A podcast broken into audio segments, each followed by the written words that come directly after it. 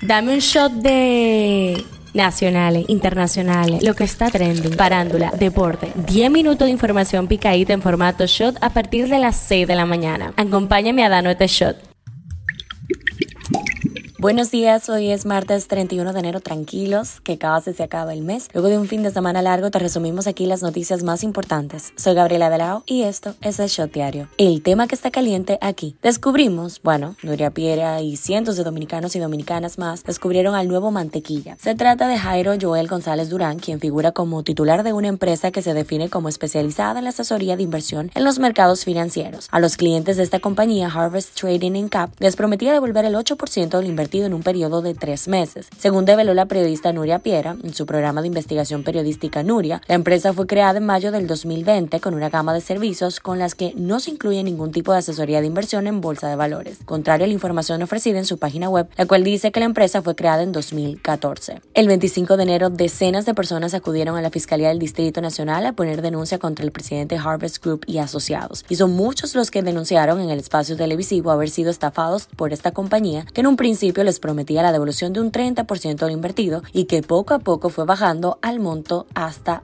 8%. El tema que está caliente allá. Un atacante suicida se hizo explotar el lunes en una mezquita al interior de un compuesto policial en Pakistán, provocando que el techo se derrumbara y matara al menos a 59 personas e hiriera a más de 150. La mayoría de las víctimas eran policías. No está claro cómo el agresor logró penetrar el compuesto amurallado, que alberga la sede policial en Peshawar, una ciudad en el noroeste del país que está ubicada en una zona de alta seguridad con otros edificios del gobierno. Esto es lo que está trending. Marc Anthony y Nadia Ferreira contrajeron nupcias este sábado cerca de las 7 y media de la noche en el Pérez Art Museum de la ciudad de Miami después de comprometerse en mayo del 2022. El presidente Luis Abinader recibió una invitación a la boda del cantante en la cual participó. La cantante urbana Carol G anunció este lunes que el 2 de febrero lanzará su tema Por si volvemos en colaboración con el bachatero Romeo Santos como parte de su próximo álbum Mañana será bonito. El cantante colombiano Camilo Echeverry se abrió ante sus seguidores para aclarar las dudas y rumores que han circulado sobre el género de su bebé y su relación con su esposa Eva Luna Montaner. A través de varias publicaciones en sus historias de Instagram y colgadas en Twitter, Camilo confesó que tanto él como su cónyuge habrían estado lidiando con diversas preguntas y noticias en las que se decía que su bebé de nombre Índigo es de género no binario. Los eventos de República Dominicana. Después de comenzar en Colombia su gira de conciertos por Latinoamérica en octubre del 2022 por Amor a Ustedes World Tour, la artista mexicana Ana Gabriela anunció este domingo que República Dominicana y Puerto Rico se suman a la lista de países que visitará este año de la mano de la productora internacional Cárdenas Marketing Network.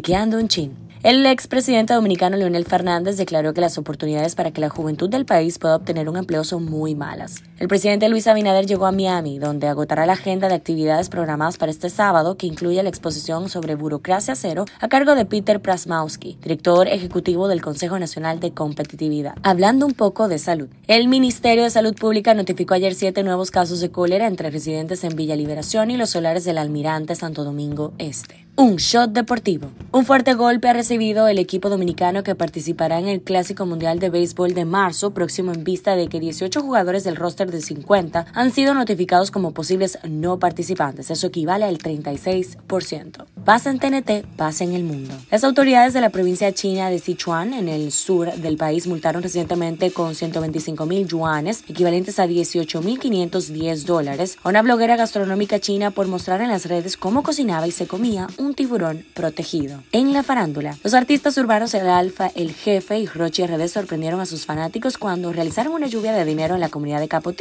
El acto se llevó a cabo con el objetivo de grabar algunos cortes de lo que sería una colaboración musical entre Manuel Herrera y Aderly Ramírez, nombres de pila de los exponentes dominicanos. ¿Sabías que? Un reciente estudio científico realizado por el cirujano Julián da Silva catalogó a Resh John Pash como el hombre más lindo del mundo, quitándole ese título al británico Robert Pattinson que interpreta Edward Cullen en Crepúsculo. Cifra del día, 800 mil dólares. El presidente de la Federación Dominicana de Béisbol, FEDOBE, Juan Núñez, afirmó que fue aprobado un presupuesto de 800 mil dólares para el equipo dominicano que se dirigirá en marzo de este año a representar al país en el Clásico Mundial de Béisbol. Este show llega a ustedes gracias a Harina Mazorca. Esto ha sido todo por el día de hoy. Recuerden seguirnos en nuestras redes, arroba Media, para más actualizaciones durante el día. Nos vemos cuando nos escuchemos y que le vaya bonito en esta semana corta.